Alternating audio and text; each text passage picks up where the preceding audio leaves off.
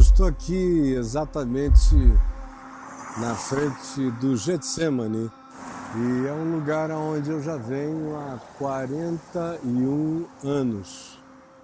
Durante esses 41 anos, as mudanças foram absolutamente chocantes.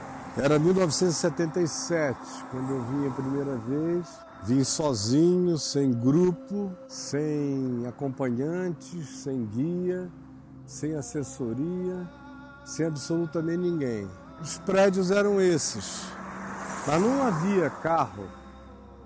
Passava um carro de cinco em cinco minutos.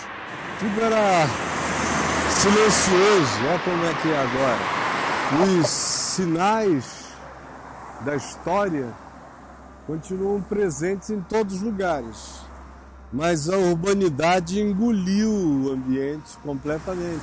Por exemplo, se você olha aquela torre ali, se você entra, ali é o Pater Noster.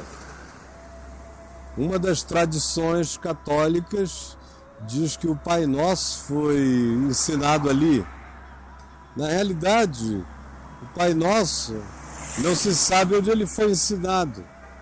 No Evangelho de Mateus ele é colocado no ambiente do Sermão da Montanha.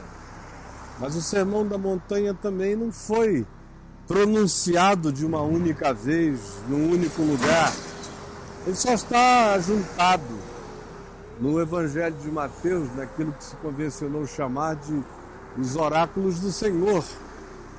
Mas o Sermão da Montanha foi espalhado, foram muitos ditos de Jesus falados em lugares diferentes, ouvido por pessoas diferentes, em ambientes e geografias diferentes mas por uma questão de pedagogia, o Evangelho de Mateus acumulou tudo naquele ambiente ali, entre o capítulo 5 e o capítulo 7 do Evangelho de Mateus. Se ele fosse falado de carreirinha, duraria 12 minutos no máximo. Aquilo deve ter sido um grande acampamento lá na Galiléia, onde Jesus falou muitos daqueles princípios e os explicou e os aplicou.